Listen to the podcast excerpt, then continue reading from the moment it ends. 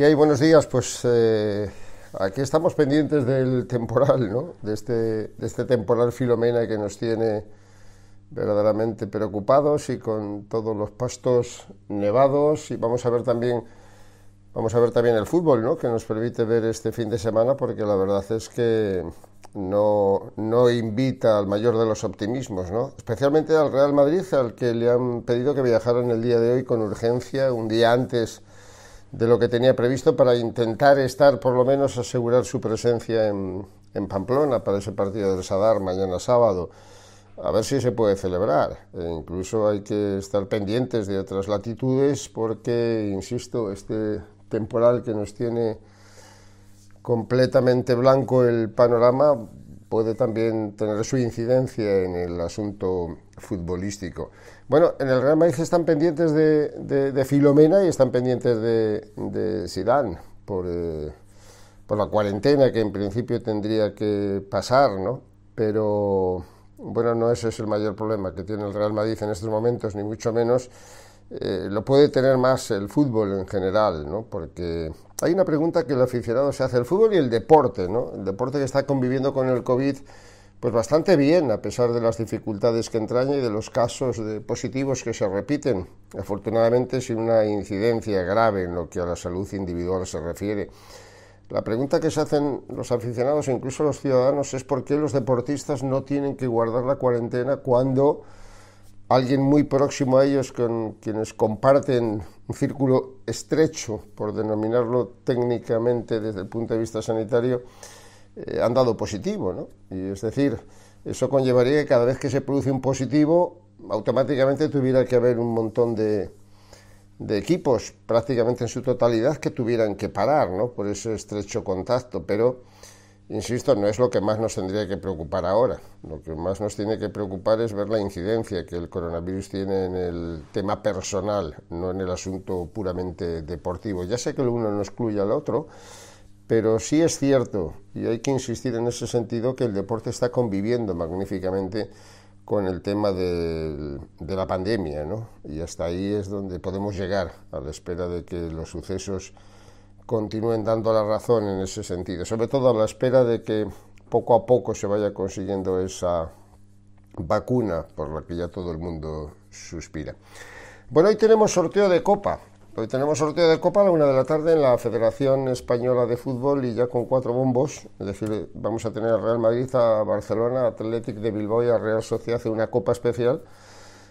Pero son ya 16 avos de final entran los grandes que habían quedado exentos hasta el momento. Bien es verdad que para competir con equipos de Segunda División B, pero el atractivo está ahí, ¿no? El torneo del CAO, decíamos ayer, de la eliminación del Atlético de Madrid, que hay dos versiones siempre, o dos puntos de vista a este respecto, ¿no? De un lado es verdad, el morbo de ver eh, quién cae, pero de otro la pena de que cuando los grandes se eliminan luego no es el mismo interés. Sí, es magnífico y ese es el espíritu de la Copa y hay que defenderlo, claro que sí, que los modestos también tengan su oportunidad, que los grandes puedan caer, pero a la hora de la verdad el campeonato en sí se resquebraja cuando no están los grandes disputando las últimas eliminatorias, ¿no? Y ese es eh, siempre el cariz que toman los acontecimientos cuando los grandes van siendo eliminados. Bueno, eh, tenemos eh, fútbol hoy. Hoy tenemos fútbol en la Bundesliga. Juega el Bayern de Múnich en Gladbach ante el Borussia. Ese Bayern de Múnich que tiene siempre la figura de Robert, Lewandowski como principal referente, porque hablamos mucho de Cristiano, hablamos mucho de Messi, es normal, han sido los superprotagonistas de estos últimos años, pero no se habla tanto de Lewandowski que vuelve a liderar la clasificación de la bota de oro de los mejores goleadores europeos.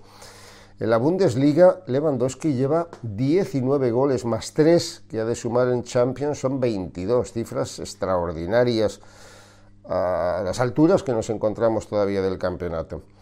Y el caso de Lewandowski es un caso que merece ser referido, porque es verdad que ha vivido un poco a la sombra de esos dos monstruos que han liderado el fútbol en la última década, pero no les va tanto a la zaga, ni en eficacia goleadora, ni en rentabilidad para un Bayern de Múnich, que no olvidemos es el último y reciente vigente campeón de Europa. ¿no?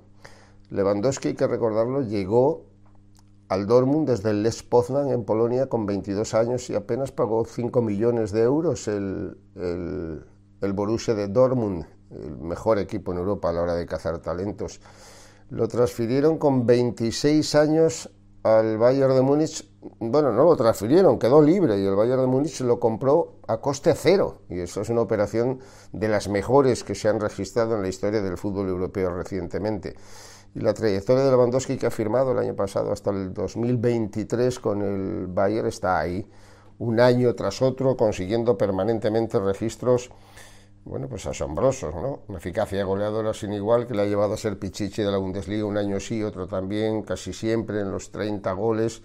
De hecho, ha ganado eh, cuatro de los últimos cinco títulos de máximo goleador de la Bundesliga y el único que no ganó se lo llevó precisamente por un gol Aubameyang, el que fue su sustituto, el gabonés hoy en el Arsenal, que fue sustituto precisamente de Lewandowski en el Borussia de Dortmund.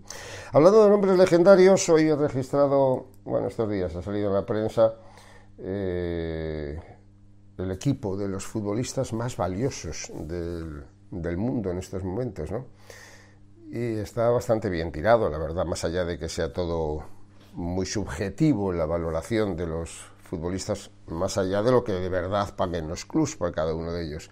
Ederson en la portería, guardameta del City, Alexander Arnold, que defensa, que lateral, Rubén Díaz, magnífico rendimiento el que le ha dado al equipo de Pep Guardiola, este central lusitano, y Alphonse Davis, lateral zurdo del Bayern de Múnich, como defensas. En el centro del campo, de Jong, que todavía no ha dado el nivel que cabía esperar de él, Bruno Fernández, impresionante la adquisición del City, pagó 55 millones al Sporting de Lisboa y está dando un rendimiento bárbaro el centrocampista portugués. Y Kai Havertz, que ha sido un poco la sensación de este verano con el fichaje por el Arsenal, pero que por el Chelsea, perdón, pero que estaba perdiendo la titularidad eh, de Lampard en los últimos partidos, no estaba rindiendo al nivel que cabía de esperar. Y como delanteros, pues pues eh, yo creo que son incuestionables, ¿no? Los nombres de Sancho, el extremo del, del Dortmund, de Haaland, el delantero centro, de Rashford, está a un alto nivel en el United, todo hay que decirlo, y de Kylian Mbappé, que posiblemente sea el jugador más valorado en estos momentos, aunque no figure como tal entre los mejores de este año, sí en el equipo ideal. Bueno, eh, da un punto de apuro que no haya ningún representante de la, de la liga en esta clasificación, aunque es verdad, y ya lo hemos comentado en más de una ocasión, ¿no? que, bueno, que, la valoración de los hombres eh, que están por debajo de Messi o de Cristiano Ronaldo, incluido el joven Joe Félix como los nombres más llamativos, digamos, pues eh, no aparecen muchos, muchos jugadores. Si acaso hay que esperar que en un futuro muy cercano, precisamente sea el Barcelona el que incorpore a dos nombres a esa lista. Uno, Pedri, que lo está llamando ya a gritos, su valoración crece eh, cada, partido, no cada temporada, todavía con 18 años, y el otro Sansu Fati, ahora avalado por la lesión, pero que también ha alcanzado un alto rendimiento.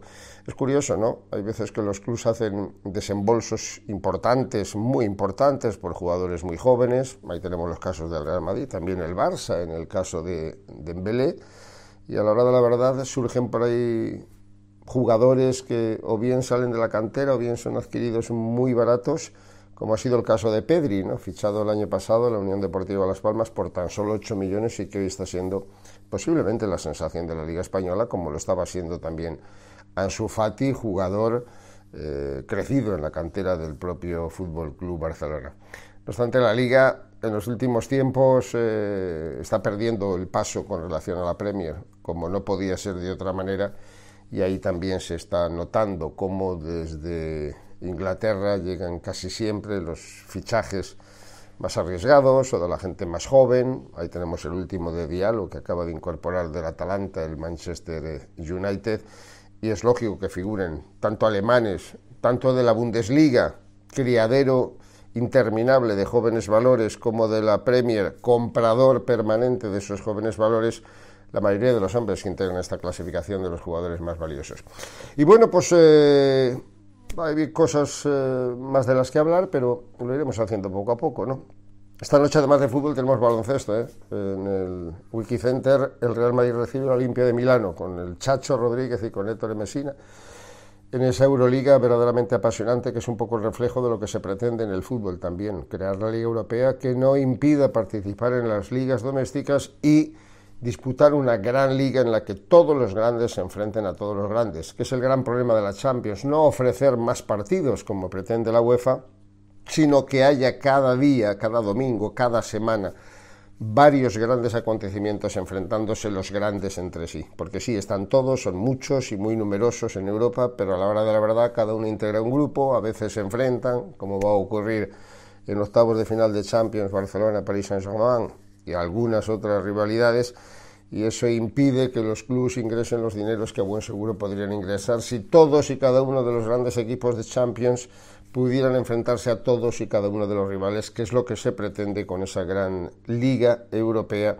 que insisto tiene como exponente más significativo a la, a la Euroliga de baloncesto. Y en baloncesto, hablando de baloncesto, también Doncic, ¿eh? Doncic y Jokic, anoche en la NBA rivalizaron en Denver un partido extraordinario entre los dos jugadores que son los principales aspirantes a, liderar la clasificación de los triples dobles. ¿no? Los dos hicieron 38 puntos, ganó Dallas en Denver. Los dos hicieron dobles figuras en asistencia Doncic y en rebotes Jokic. Ninguno de los dos pudo llegar al triple doble. En cualquier caso, jugaron un partidazo verdaderamente extraordinario. Y a seguir camino y a disfrutar de la vida y a esperar que estas nieves que están cayendo insistentemente y que lo van a seguir haciendo hasta el domingo, sean preludio de año de bienes, como bien reza el refrán.